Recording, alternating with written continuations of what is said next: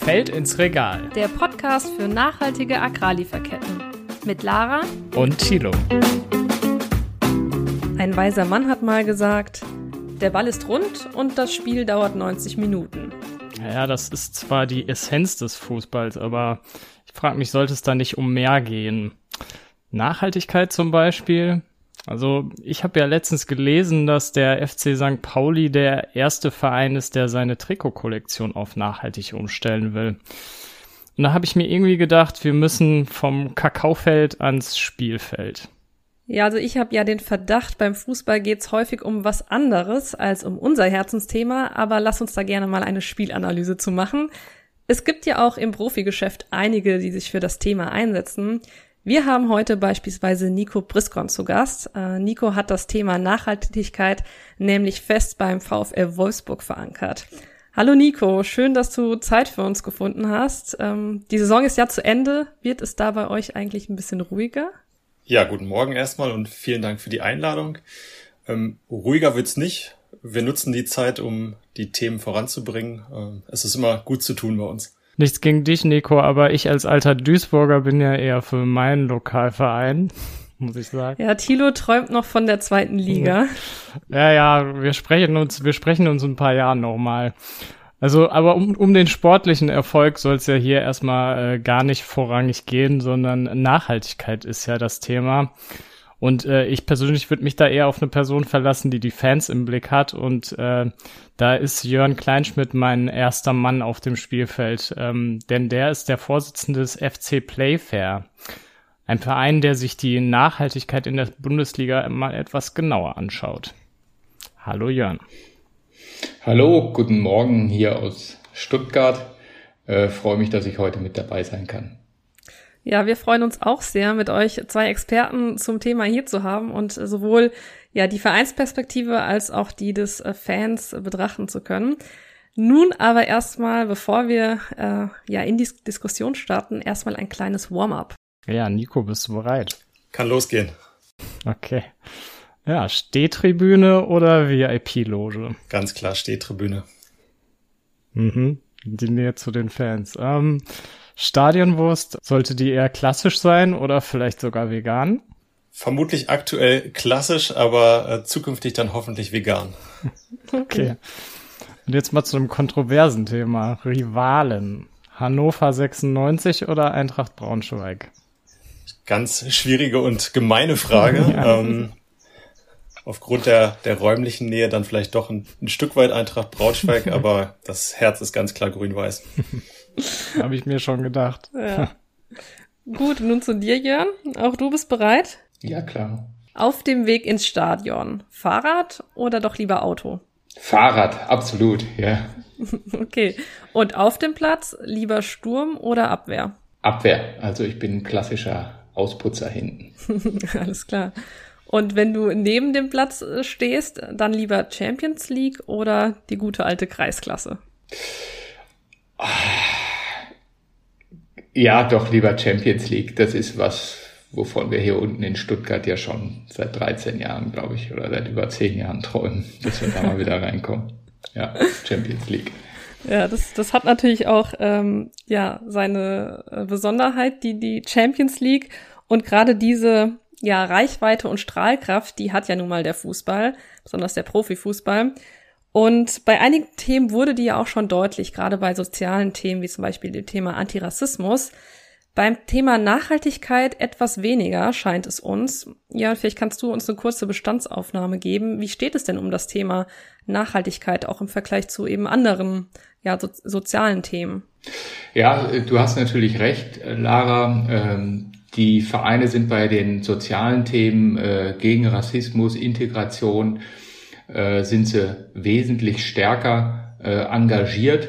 Das hat ein Stück weit auch damit zu tun, dass man Mannschaften hat, die äh, mittlerweile sehr, sehr divers äh, auf dem Platz stehen und äh, dass das ja einfach Stand ist. Und der Fußball hat in den letzten 10, 15 oder 20 Jahren auch sehr viel dazu beigetragen, dass wir äh, die Vielfalt äh, in unserer Gesellschaft äh, akzeptieren, leben, äh, gut finden und uns darüber freuen.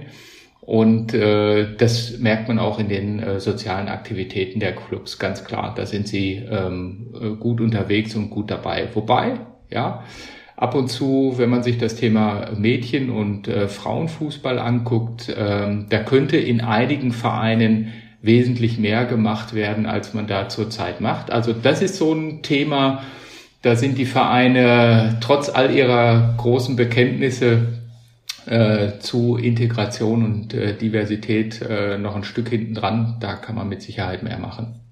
Und bei den und ökologischen die, Themen? Ja, äh, da, da gibt es ein ganz heterogenes Bild. Also es gibt Vereine, die machen dort schon sehr viel, angefangen von den Stadien, gerade die Vereine, die jetzt in den letzten zehn Jahren neue Stadien in Betrieb genommen haben oder aufgebaut haben oder die gerade in Planung sind äh, da wird sehr darauf geachtet, dass man hier ähm, äh, CO2-Neutralität anstrebt, Klimafreundlichkeit anstrebt, äh, Photovoltaikanlagen auf dem Dach hat, äh, neueste Wassertechnologien verbraucht hat, etc., äh, verbaut hat, etc. Aber es gibt natürlich alte Stadien und es gibt viele Vereine, die stehen in substanziell sehr alten Stadien äh, da und die nachzurüsten ist äh, extrem schwierig. Ja, und äh, deswegen haben wir ein sehr äh, vermischtes Bild, was gut ist, wenn es ein neues Stadion gibt, dann wird das zukünftig dann auch äh, sehr klimaneutral gestaltet, ja. Ja, also dann Nachhaltigkeit auch manchmal eine Frage des Geldes vielleicht auch. Ähm, wir haben das, wir haben das Klimathema äh, gerade auch schon gehabt. Ähm, der VfL Wolfsburg hat einen ähm, Nachhaltigkeitsbericht veröffentlicht als äh, erster und einziger Verein. Ähm, und da drin ist auch eine Klimabilanz. Äh, ihr habt euch das Ziel gesetzt, klimaneutral zu werden. Ähm, bis wann und wie setzt ihr das um? Ja, also Klimaschutz ist seit gut zehn Jahren ein Thema bei uns, seitdem wir den ersten Nachhaltigkeitsbericht mit auch einer Zielsetzung publiziert haben, haben uns aber gerade im letzten Jahr nochmal ähm, damit auseinandergesetzt, wie unser Beitrag dann auch für, für die Zukunft aussieht ähm, und haben die Zielsetzung netto null bis 2025. Das heißt, wir wollen mit zwei Hebeln klimaneutral werden. Auf der einen Seite durch Reduktion und auf der anderen Seite auch durch Kompensation auf äh, in Bereichen, wo wir halt entsprechend zum Beispiel Mannschaftsreisen aktuell weniger reduzieren können. Und das geht einher mit einem sehr ambitionierten Reduktionspfad, der sich auch an den Science-Based Targets, das heißt an wissenschaftsbasierten Klimazielsetzungen orientiert und äh, der eben Zwischenziele vorgibt. So wollen wir unter anderem bis 2030 zum Beispiel 55 Prozent der CO2-Emissionen einsparen und äh, das bedingt natürlich eine Reihe an Maßnahmen, die anfängt beim Thema E-Mobilität. Das macht natürlich bei uns total Sinn, hier E-Ladeinfrastruktur aufzubauen, auf die Produkte der ID-Familie von Volkswagen zu setzen, ähm, auch in Verbindung mit Photovoltaik, äh, mit erneuerbaren Energien, aber auch die kleinen Maßnahmen, also vegane Produkte, das ist ja schon zum Beginn angeklungen, im, im Stadion anzubieten. Also da gibt's eine Reihe an Maßnahmen und, und die Summe macht's am Ende des Tages, damit wir unsere Ziele dann auch wirklich erreichen können. Ich habe da nicht so den Hintergrund. Interessieren sich eigentlich auch die Spielerinnen und Spieler in den Vereinen selber für das Thema Nachhaltigkeit, also Lara hat es ja auch schon gesagt, die haben ja eigentlich eine ziemlich große Strahlkraft auch. Ne? Also einen ziemlich hohen sozialen Hebel einfach sozusagen. Und ähm, da frage ich mich, okay, ähm, setzen die sich für Nachhaltigkeit ein? Und falls ja, geht diese Motivation, ist das vereinsgetrieben oder ist das dann eher persönliche Motivation? Wie sieht das da aus? Also du hast es schon richtig gesagt, die Besonderheit des Fußballs im Kontext Nachhaltigkeit ist sicherlich die etwas andere Rolle im Vergleich zu klassischen Unternehmen, eben durch diese Reichweite und Strahlkraft. Und da hat der Fußball auch eine Verantwortung, dieser gerecht zu werden. Also der Club selbst, aber eben auch die Spieler natürlich über ihre ähm, sozialen Medien etc. Und da ist die Mannschaft oder die Mannschaften, also das ist ja, sind die Männer, es sind die Frauen, äh, ist auch der Jugendbereich, äh, die natürlich so heterogen wie die Gesellschaft selbst sind. Und ähm, wir führen natürlich auch mit unterschiedlichen äh, Spielern Gespräche, merken auch, dass der eine oder andere sehr intrinsisch motiviert sich mit dem Thema auseinandersetzt, äh, vielleicht auch schon mal selbst äh, im Rahmen seines parallelen Studiums eine Bachelorarbeit dazu geschrieben hat. Auch mhm. das gibt's im Fußball. Ähm, aber es gibt auch andere, die nach wie vor ihren 400 PS Boliden äh, vor der Tür stehen haben und, und diesen fahren und ähm, ja, also da gilt es einfach ins Gespräch zu kommen, sich auszutauschen. Bei uns hat das zu Klimabotschaftern innerhalb der Mannschaften geführt, ähm, die das Thema auch nach außen transportieren. Und das funktioniert natürlich nur, wenn es authentisch ist am Ende des Tages. Mhm. Das heißt, die müssen für uns noch nicht 100 Prozent in ihrem Verhalten klimafreundlich sein, äh, sich aber ehrlich auf dem Weg dorthin begeben. Und ähm, ja, da sind wir auch gespannt, wie die Entwicklung dann in den nächsten Jahren voranschreitet. Mhm. Ja, und vielleicht nochmal in Richtung Fans gedacht. Ähm, die Fans kamen ja nicht, nicht zuletzt im letzten Jahr ähm, deutlich zu kurz im Fußball. Was ist denn eurer ja, Auffassung nach die, die, was sind die Erwartungen der Fans? Wo werden sie mit eingebunden? Ähm, ja, machen, machen die Druck auf die Vereine in Richtung Nachhaltigkeit oder wo kommt der Druck her? Gibt es den Druck? Ähm, ja, die Fans machen schon ich sag mal, schwäbisch würde man sagen, ein bisschen Drückle. Ja, also nicht richtig viel Druck, aber ein bisschen Druck machen sie beim Thema Nachhaltigkeit. Ähm, wir hatten letztes Jahr äh, diese äh, Taskforce der DFL äh, zur Zukunft im Profifußball. Da waren auch viele Fans äh, involviert. DFL ist die deutsche Fußballliga, ne? Genau, die deutsche Fußballliga, also die äh, Organisation, die die erste und zweite Bundesliga organisiert und äh, die aus den Vereinen der ersten und zweiten Bundesliga besteht. Und äh, da gab es auch äh, viele Ideen und Forderungen von den Fans äh, zum Thema Nachhaltigkeit äh, was einerseits das Thema äh, Vielfalt angeht, aber auch das Thema äh, Klimaneutralität angeht, aber auch das Thema Management äh, von Vereinen angeht, ja, ähm, hier ethische Geschäftspraktiken anzuwenden und so weiter. Also da gibt es sehr substanzielle äh, Forderungen der Fans. Ähm, ja, und auch die, ähm, die Fanorganisationen in den Stadien, die dort in den Kurven stehen, die schließen sich diesen Forderungen immer stärker an und die werden auch immer lauter und sie werden auch gehört. Und sie werden nicht nur von den Vereinen gehört, sondern was interessant ist, sie werden auch von der Presse, von den äh, Nachrichten gehört und auch äh, viele äh, Printmedien Zeitungen insbesondere nehmen die Themen auf und äh, spielen die und adressieren die in Richtung Deutsche Fußballliga und in Richtung der Vereine. Ja, dort ist im letzten Jahr, gerade in der Pandemie, ähm, sehr viel Aufmerksamkeit erzeugt worden und äh, weitergegeben worden. Hm. Nico, wie sieht das bei euch im Verein aus? Bindet ihr eure Fans auch in den ganzen Prozess mit ein? Zunehmend ja. Äh, wir haben natürlich erstmal intern mit den Mitarbeitern begonnen. Ähm, die gilt es natürlich zunächst auf dem Weg mitzunehmen. Ähm, Fans sind aber auch im Rahmen der, der Gremienarbeit, sage ich jetzt mal. Es gibt ja einen Fanrat auch selbst im Club.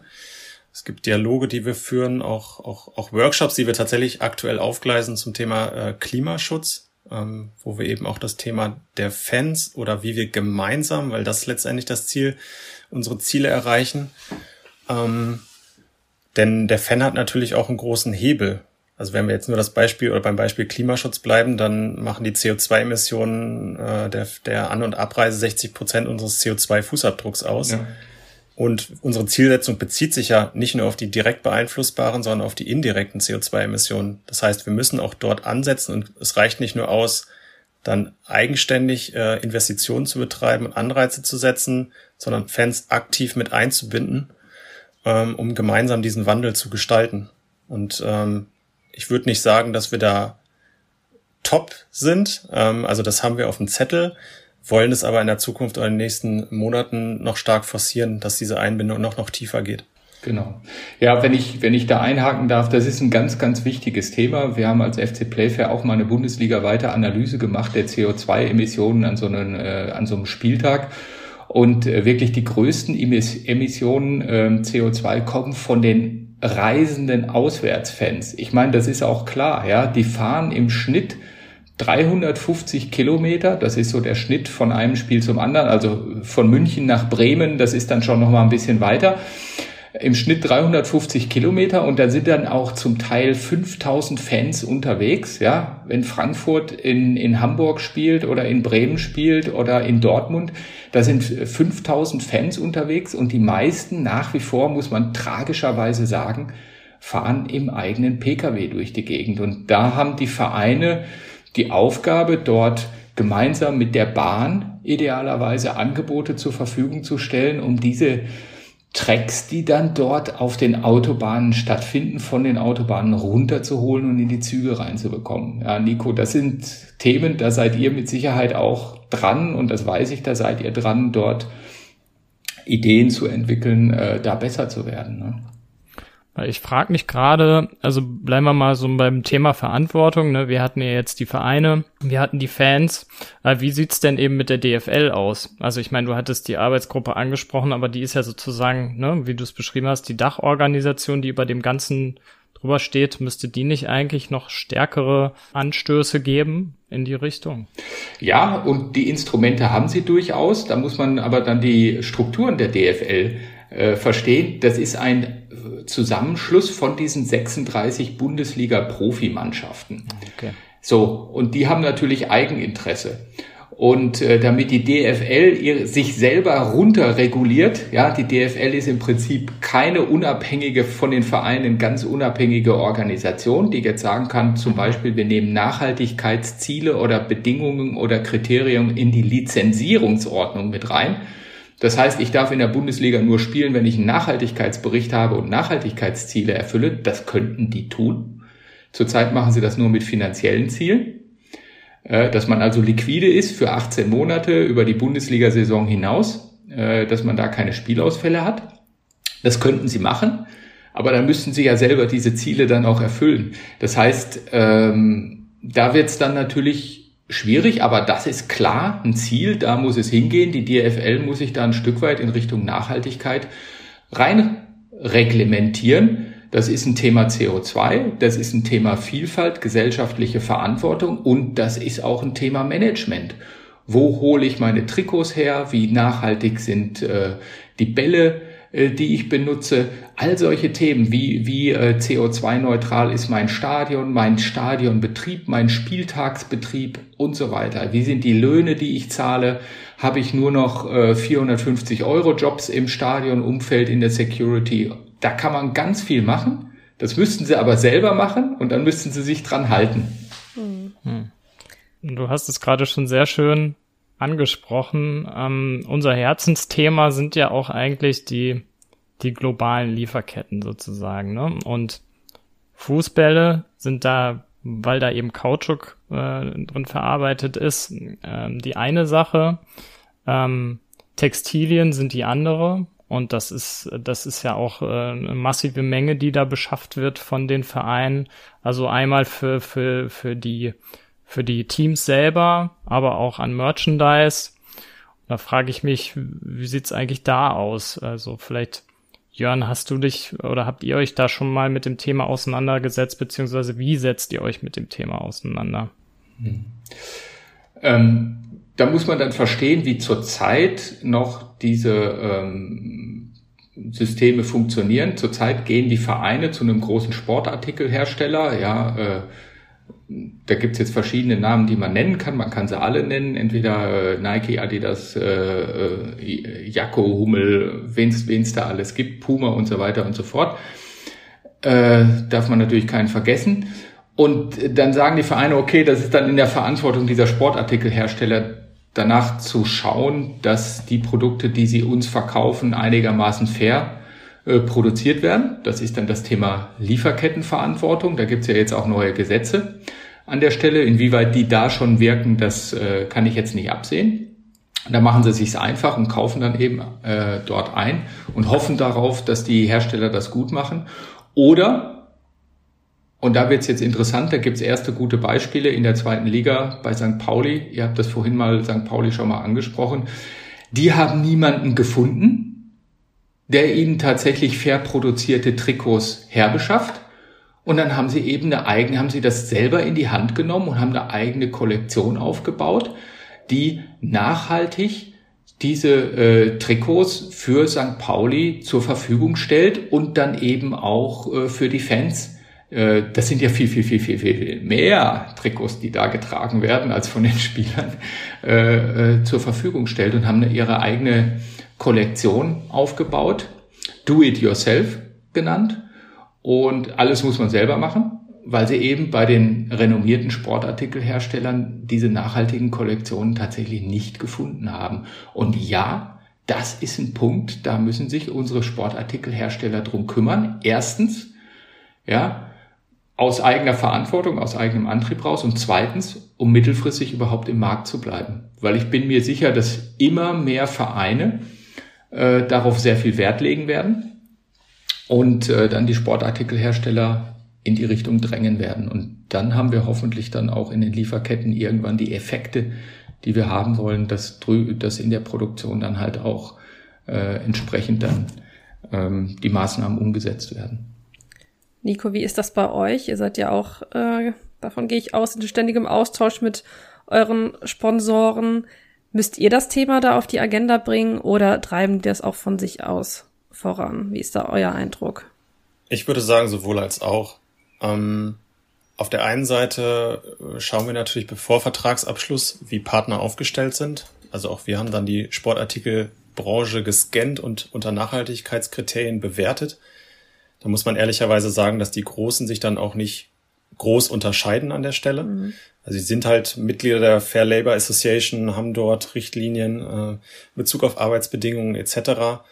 Ähm, was sich ja auch weiterentwickelt hat über die Jahre. Ne? Also das ist nicht mehr wie in den 90ern. Also gibt es eine wesentlich größere Transparenz mittlerweile, auch in Bezug auf Produktionsstandorte. Aber natürlich versuchen wir dort auch als Club im Dialog die Dinge voranzutreiben. Das ist in Partnerschaft mit, mit, mit Nike natürlich dann äh, auf deutscher Ebene, aber auch da darüber hinaus. Die Nachhaltigkeitsprofis sitzen dort ja in Portland. Ja, das macht den Weg ein Stück weit weiter für uns. Ähm, aber wir versuchen schon innovative Dinge auch umzusetzen, auch gemeinschaftlich. Also ähm, das aktuelle Trikot ist ja aus recyceltem Polyester, ähm, was auch aus ja, Plastikflaschen dann letztendlich hergestellt wurde. Das ist eine Idee, die jetzt nicht ganz neu ist, aber das sind so Themen, wenn man die auch über diese Vorbildfunktion, über die wir eben gesprochen haben, immer wieder kommuniziert, dass ich darüber natürlich auch schaffe, das Thema in die Breite zu kriegen, sage ich jetzt mal. Ähm, ja, das sind sind, sind eigentlich die, die, die Schritte, die uns auch im, im Verbund mit Nike bewegen. Und darüber hinaus ähm, ist es natürlich so, dass wir generell schauen, möglichst nachhaltig produzierte Artikel auch in die Shops stärker zu bekommen, also da das Sortiment zu erhöhen, auch tatsächlich weniger zu bestellen. Auch Bestellmenge ist am Ende des Tages ein Kriterium, was äh, den CO2-Footprint ausmacht, äh, der sich bei uns übrigens auch auf den Product Carbon Footprint bezieht. Also wir erheben auch haben das in der Vergangenheit für das Trikot von Nike schon teilweise gemacht, dass wir geschaut haben, wie, wie viel CO2 hier entsprechend ausgestoßen wird. Und das sind auch Dinge, die wir zukünftig auch im Shop noch viel sichtbarer machen wollen, so dass der Fan auch sieht, ähm, ja, wie viel CO2 die einzelnen Produkte dann ausmachen und äh, wie wir auch an den Themen arbeiten. Ja. Mhm.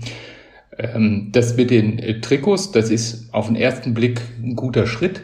Trikots da quasi aus recycelten Plastikflaschen zu machen. Das ist tatsächlich ein äh, Trend, den wir jetzt auch sehen. Aber man muss an der Stelle einfach auch sehen, äh, da werden dann im Prinzip die Plastikflaschen dieser Kreislaufwirtschaft der Flaschen- und Getränkeindustrie entzogen, werden da rausgenommen und werden dann zu Trikots verarbeitet. Und die Frage ist dann, was passiert mit den Trikots, wenn die dann mal aufgebraucht sind? Ja, werden die dann dieser Kreislaufwirtschaft wieder zugeführt, das heißt wieder zurück in die Flaschenkreislaufwirtschaft geführt? Nein, das werden sie nicht. Das heißt, dort wird die Kreislaufwirtschaft unterbrochen und die Trikots werden rausgezogen und üblicherweise enden sie dann irgendwann mal im Müll. Ja, und das heißt, ja, es ist ein Schritt in eine Richtung, um es auszuprobieren, aber eigentlich ist der Plastik besser aufgehoben in der Kreislaufwirtschaft der Getränkeindustrie. Mhm. Ja, das ist ein schmaler Grad zwischen ja Dinge voranzutreiben und auszuprobieren und ja, ähm, ja. und es dann aber auch richtig zu machen. Ähm, mich würde nochmal interessieren, Nico, ihr habt das Thema ja fest bei euch verankert. Du hast da auch ein Team um dich rum aufgebaut ähm, das Thema Nachhaltigkeit in all seinen Dimensionen betrachtet. Nun muss man auch so ehrlich sein, habt ihr einen großen Sponsor im Rücken. Jörn, vielleicht kannst du noch mal sagen, wie sieht das bei anderen Bundesliga-Vereinen aus? Gibt es da, eigentlich müsste man ja sagen, gibt es die Mittel? Das sehen wir ja an den, ähm, an den äh, Spielerhonoraren, die in die Höhe steigen, werden die auch für dieses Thema, äh, ja, gibt es da auch genug Mittel oder fällt das immer hinten rüber? Das fällt, also gibt es ein ganz unterschiedliches Bild, ja. Äh, die großen Vereine können sich das leisten, müssen sich das leisten, tun das auch äh, richtigerweise. Sie haben äh, wie beim VfL Wolfsburg große Teams. Das sehen wir in Dortmund, das sehen wir in München. Bei Vereinen wie Werder Bremen oder auch St. Pauli, da ist das quasi schon in der Genetik des Vereins mit angelegt. Da brauchst du kein, also die haben natürlich jemanden, der verantwortlich ist, aber das, das verstehen dort fast alle Mitarbeiter, dass sie nachhaltig, nachhaltig handeln äh, müssen. Und in anderen Vereinen, die können sich das überhaupt noch nicht leisten. Ja, also da finden Sie mal jemanden in der Presseabteilung, den Sie zu dem Thema ansprechen können und der dann in der Schublade ähm, alle gesammelten Aktivitäten des Vereins hat und die dann rauszieht und sagt, und wir haben doch dieses und jenes und selbst gemacht, aber das ist halt kein CSR-Team. Also es ist ganz unterschiedlich, das Bild noch. Mhm.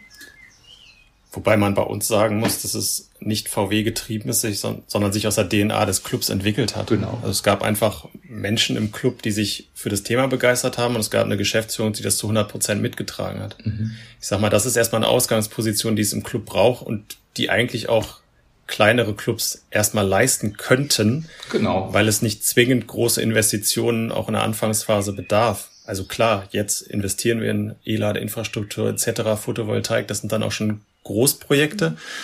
Ähm, aber ich glaube auch, dass man viele andere Hebel hat, mit denen man äh, sich in eine nachhaltige Richtung entwickeln kann. Da bedarf es in den Clubs einfach viel mehr auch Qualifizierung, äh, Personal, das es entsprechend Know-how besitzt auf den unterschiedlichen Fachebenen. Also da gibt's noch einige Baustellen, ähm, äh, ja, an denen wir dann auch gemeinsam mit der DFL arbeiten. Ja, es, es hört sich so an, als, ähm, als würden sehr gute erste Schritte gemacht. Ähm, das Thema Lieferketten ist jetzt noch nicht so stark auf der Agenda ähm, insgesamt, aber ähm, wir schauen mal, was, was die Zukunft da so bringt. Was ich mitgenommen habe auch, ähm, und das geht vielleicht auch an unsere Zuhörerinnen und Zuhörer, man hat als Fan schon einen Einfluss darauf, wie die Vereine das Thema Nachhaltigkeit behandeln und weiterentwickeln. Und das ist vielleicht auch eine ganz gute Message. Ja, und damit bedanken wir uns ganz herzlich bei euch, Nico und Jörn, für den Austausch und wünschen euch beiden in eurer Position jeweils viel Erfolg und Durchhaltevermögen beim Vorantreiben des Themas, denn wir haben ja gesehen, ähm, ja, es braucht einfach Leute, die sich dem Thema annehmen und ähm, ja, es vorantreiben. Und wenn euch der Podcast gefallen hat, dann abonniert ihn doch gerne und hört euch auch die weiteren Folgen an. Ja, und schaut dann auch nochmal auf unseren Instagram-Kanal, Hashtag ich will fair, vorbei. Und damit sagen wir Tschüss, ähm, danke euch beiden und bis bald. Ja, vielen Dank. Vielen Dank.